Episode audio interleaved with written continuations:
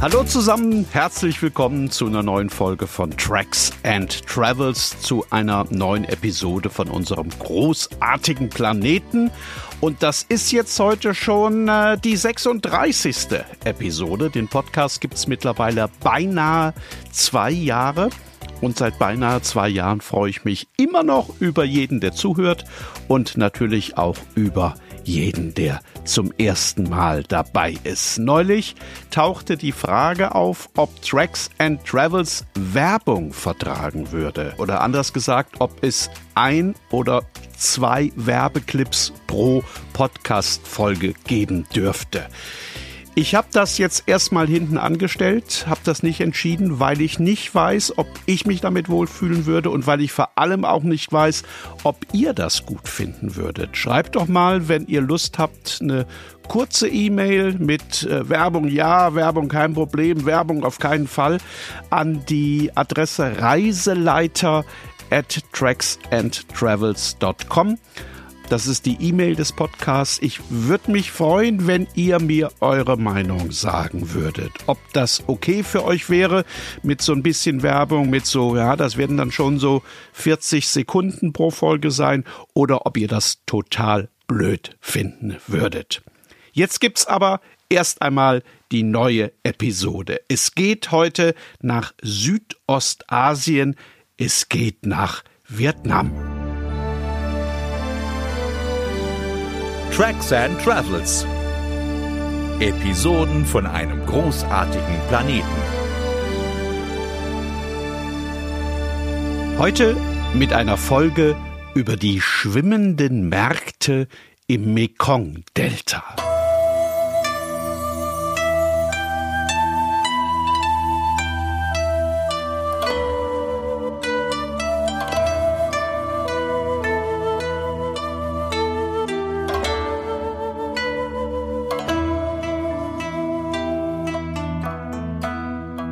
Wer schon mal in Vietnam war, der weiß, das ist ein sehr quirliges Land, eines, das Tag und Nacht auf den Beinen ist, das niemals zu schlafen scheint und niemals zur Ruhe kommt und sich rund um die Uhr in Bewegung befindet, was einem allerspätestens in dem Moment klar wird, in dem man zum ersten Mal mit einem geliehenen Moped unterwegs ist und plötzlich zusammen mit 1017 anderen Mopedfahrern auf einer Straße fährt und man plötzlich begreift, dass man mitten in so einer Art Schwarm unterwegs ist. Zu den vielen Mopeds kommen natürlich jede Menge Autos, Transporter, Lastwagen, auch noch äh, Radfahrer und auch noch irgendwelche Wagen, die von äh, Wasserbüffeln gezogen werden. Und wenn man sich jetzt vorstellt, all das wären Wasserfahrzeuge also äh, keine Autos und Lastwagen, sondern Boote und Kähne und Schiffe. Wenn man sich das vorstellt, dann hat man eine ziemlich gute Idee davon, was auf den schmalen und etwas breiteren Kanälen los ist, die im Mekong-Delta die Straßen ersetzen.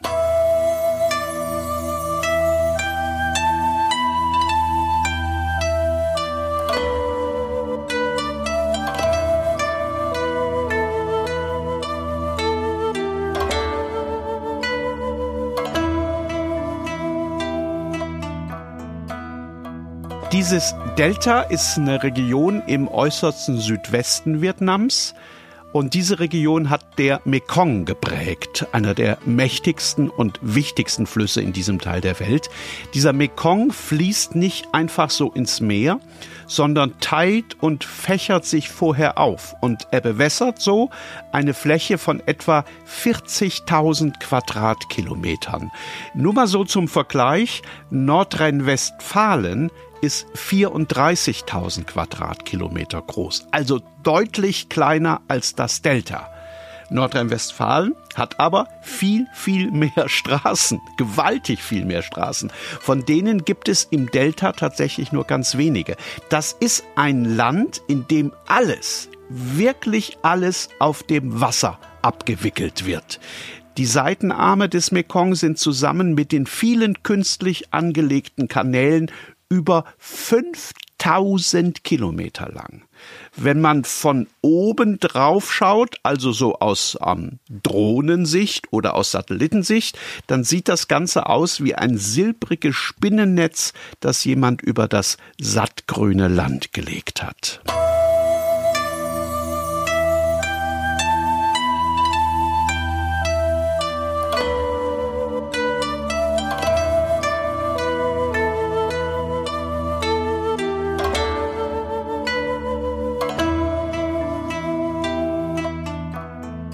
Über eine Million Wasserfahrzeuge sind hier unterwegs oder besser über eine Million angemeldeter, also registrierter Wasserfahrzeuge. Wahrscheinlich fahren noch einmal so viele, deren Besitzer es naja, irgendwie vergessen haben, sie anzumelden.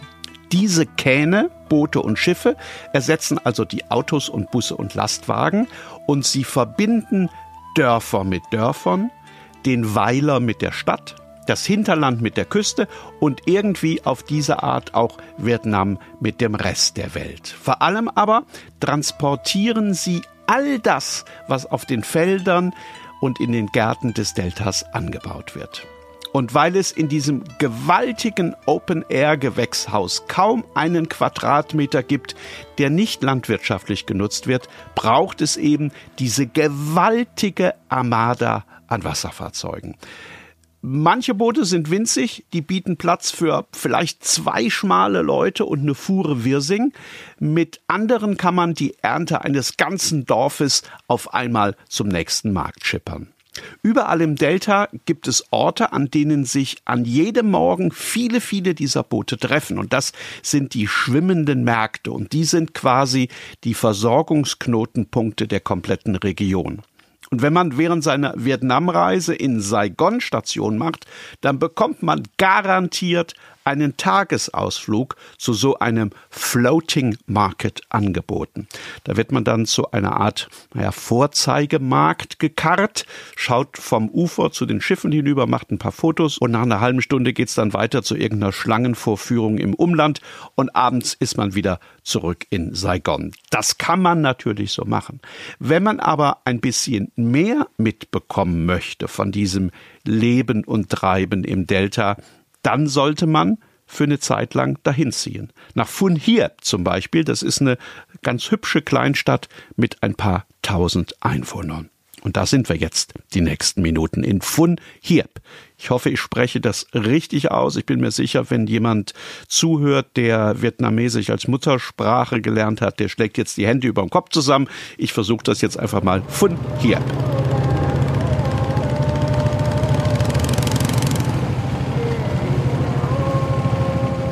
Stellt euch einen frühen Morgen in Vietnam vor. 5 Uhr vielleicht, ist noch dunkel, der neue Tag noch nicht mehr als die Andeutung eines Glimmerns am samtblauen Horizont. Aber das alles hat in Vietnam nichts zu bedeuten.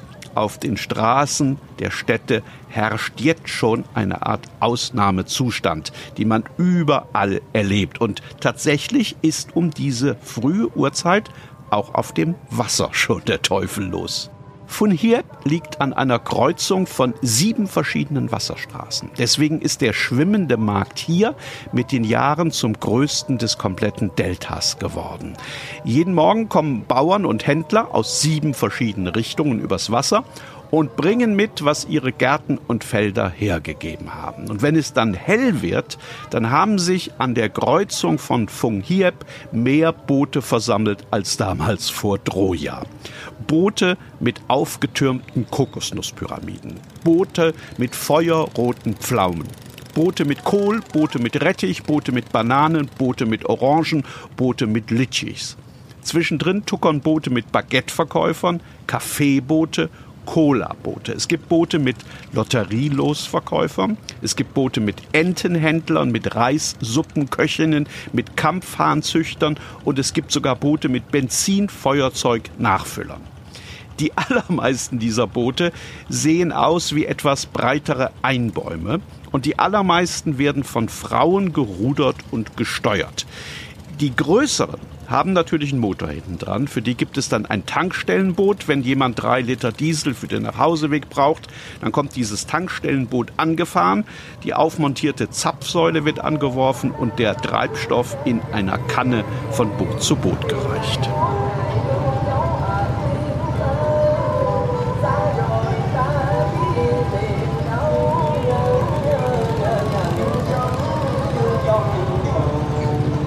All das spielt sich auf einer relativ kleinen Wasserfläche ab. Wahrscheinlich um die Distanz zwischen dem einen und dem nächsten Shoppingstop so gering wie möglich zu halten. Da drängen sich dann tatsächlich 100, 150 Wasserfahrzeuge auf engstem Raum. Ich war da mittendrin in einem schmalen und sehr kleinen und deswegen permanent hin und her schwankenden Boot auf dem schlammbraunen Wasser des Mekong. Und ich habe mich da nicht wirklich wohl gefühlt. Möglicherweise gibt es ja tatsächlich so ein festgelegtes Rangiersystem mit klaren Vorfahrtsregeln. Aber für mich als Laien war das nicht erkennbar. Lediglich die größten Schiffe liegen auf diesem Markt fest vor Anker. Also das sind dann wirklich große Schiffe, die haben 10.000 Kokosnüsse obendrauf oder 700 Wassermelonen oder 20 Tonnen Reis im Laderaum. Die liegen fest. Alle anderen bewegen sich kreuz und quer zwischen diesen Fixpunkten hin und her. Die fahren von einem zum anderen, die legen an und legen wieder ab, sie beschleunigen, sie stoppen, sie wenden und das alles passiert, während die Besitzer kaufen und verkaufen. Keines dieser einbaumartigen Boote liegt dabei für längere Zeit ruhig im Wasser. Sobald die Transaktion zu Ende ist und Kohlköpfe oder Tomaten das Boot gewechselt haben, rudert die Bootsbesitzerin weiter.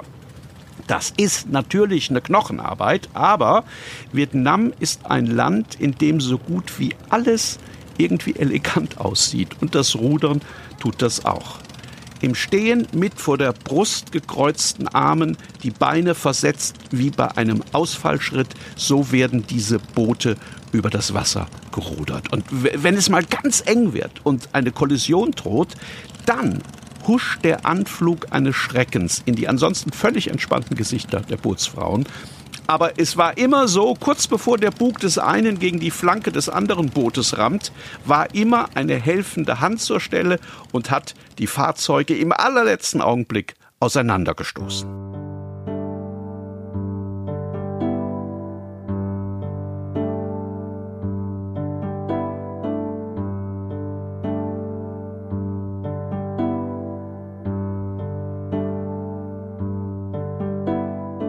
Wer ein Boot besitzt, das ein bisschen größer ist, der hat im Delta oft kein Haus und auch keine Wohnung, sondern der lebt tatsächlich auf dem Boot, auf dem Mekong und seinen Kanälen und pendelt zwischen den Gemüsebauern im Hinterland und den Märkten in den Städten hin und her. Diese schwimmenden Wohnungen, die werden in kleinen Spezialwerften am Mekong gebaut. Und wenn man an so einer vorbeikommen sollte, kann man ruhig mal aussteigen und sich das anschauen. Das ist absolut faszinierend.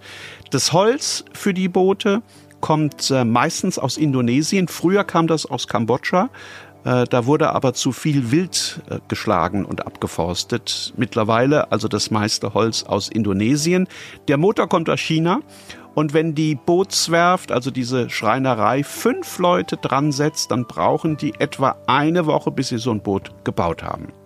Am Ende kommt dann der Bootsbauer-Chef und der malt vorne am Bug auf die Seiten große Augen auf das Holz. Diese Augen schauen nach unten und die sind dafür da, die Geister und Dämonen im Griff zu halten, die im Mekong lauern, also im Wasser und die nur darauf warten, dass ein Boot ohne Augen oder mit schlecht gemalten Augen angefahren kommt.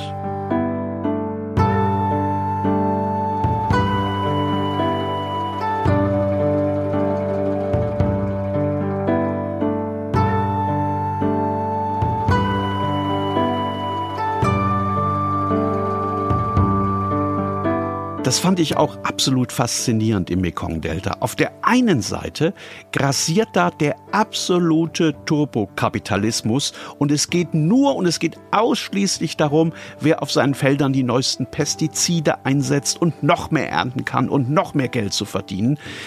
Gleichzeitig aber ist der Alltag geprägt von einem uralten Aberglaube und von Animismus.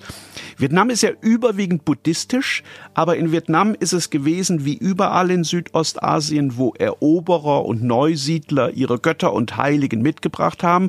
Auch hier hat sich der Buddhismus problemlos mit ihnen gepaart und jetzt leben die alle friedlich nebeneinander. Also die Vietnamesen sehen das absolut pragmatisch und die sagen sich besser, ich verehre zehn Geister zu viel als einen zu wenig.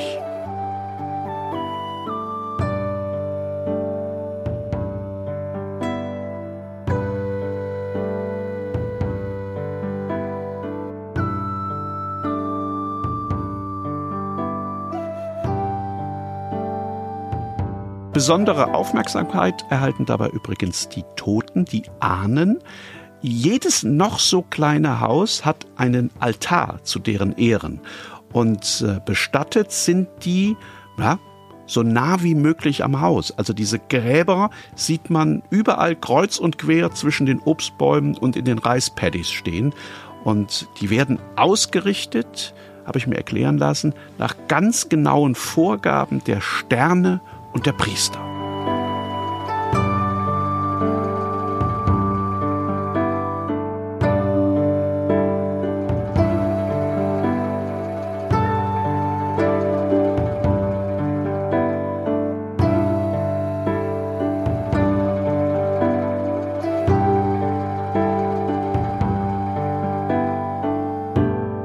Wenn die Sonne untergegangen ist und die Familien des Deltas sich nach einem langen Arbeitstag zum Abendessen versammelt, dann werden zuerst mal am Hausaltar die Räucherstäbchen für die Flussgeister entzündet.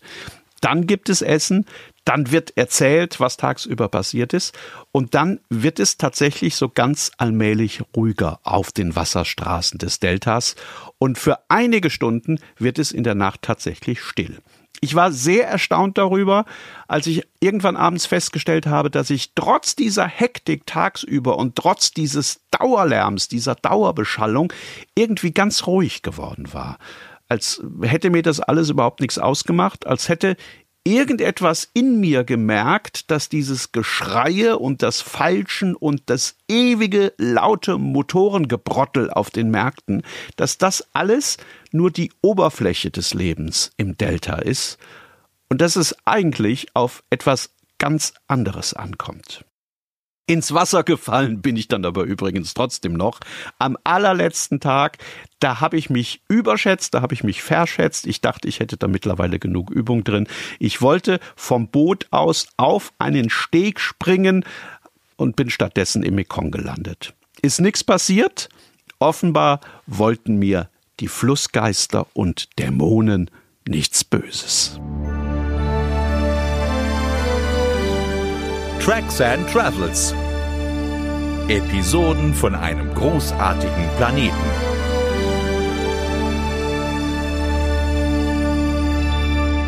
Das war die neue Folge von Tracks and Travels, die 36. Episode von einem großartigen Planeten. Vielen Dank fürs Zuhören und wenn ihr wollt, schaut gerne mal auf dem Blog vorbei, den es ja zum Podcast gibt, tracksandtravels.com, also in einem durchgeschrieben, tracksandtravels.com.